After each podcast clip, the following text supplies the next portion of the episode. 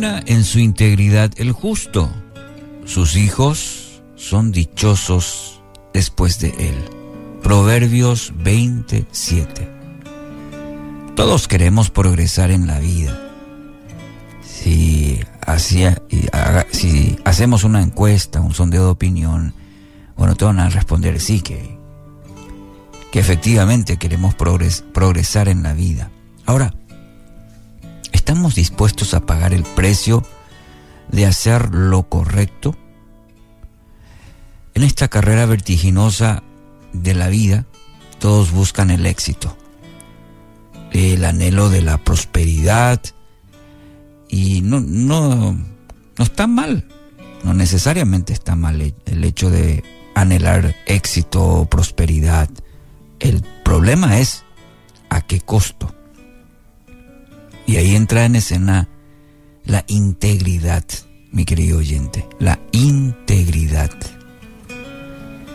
Según la Real Academia Española, es la capacidad de las personas por la cual su conducta es coherente con su pensamiento y su decir.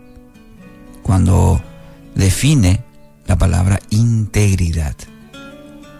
Una persona íntegra guarda todas sus partes enteras, lo que piensa, lo que dice y lo que hace.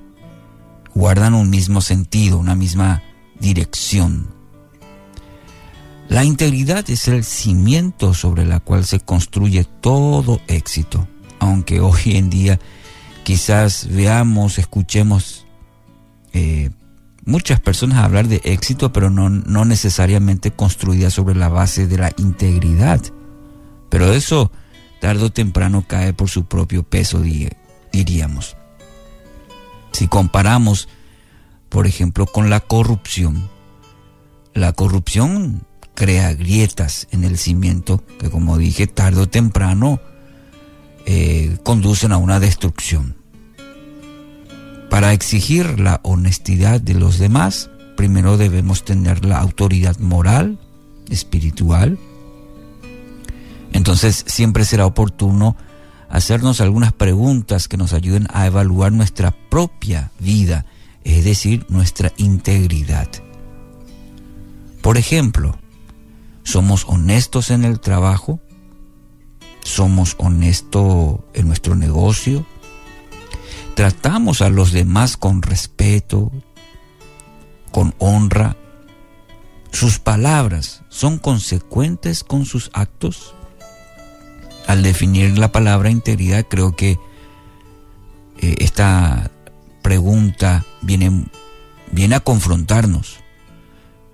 Sus palabras son consecuentes, van en la misma dirección con sus actos, su pensamiento, eh, con su acción y su decir, la persona íntegra no engaña, no habla con doble sentido, siempre dice la verdad, no importa la circunstancia que enfrente. Y es con toda persona también. Proverbios 19.1. Es mejor ser pobre y honesto que deshonesto y necio. Contundente, ¿verdad? Dios no puede bendecir si no se vive en integridad. Para el creyente este es un principio fundamental y claro que se basa en la palabra. No puede bendecir si no se vive en integridad. Ahora, fíjese en este aspecto muy interesante que añade este versículo de hoy que estamos tocando, Proverbios 27. Sus hijos serán dichosos camina en su integridad el justo. Estamos hablando sobre la, la integridad. Y el siguiente, la, siguiente frase dice, sus hijos son dichosos después de él. ¿Qué tiene que ver con, con la integridad? Que los hijos eh, son felices, bienaventurados después de él, de aquel que camina en integridad, habla el texto. No hay mayor y mejor legado, querido oyente, que usted pueda dejar a sus hijos, que vean en usted que es una persona íntegra. No se preocupe por los bienes materiales que pueda dejar. Estos vienen y van, pero la integridad, ese sí es un legado eterno, que sus hijos van a ver y que sus hijos van a vivir también la su propia integridad.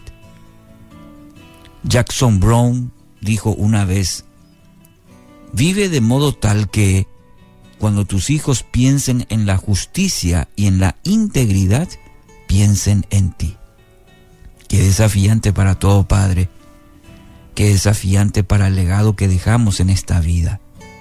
Vive de modo tal que cuando tus hijos piensen en justicia, cuando piensen en integridad, te recuerden a ti, piensen en ti y quieran vivir como nosotros hemos vivido, dejando pasos de justicia y de integridad. ¿Qué le parece? Querido oyente, hoy decida ser responsable de sus acciones y decisiones. Sea una persona consecuente. Sea una persona de excelencia, tanto en lo secreto como lo es en público. Esto abrirá puertas de bendición, no solamente para usted, dice la palabra, que será también para su generación. Que así sea.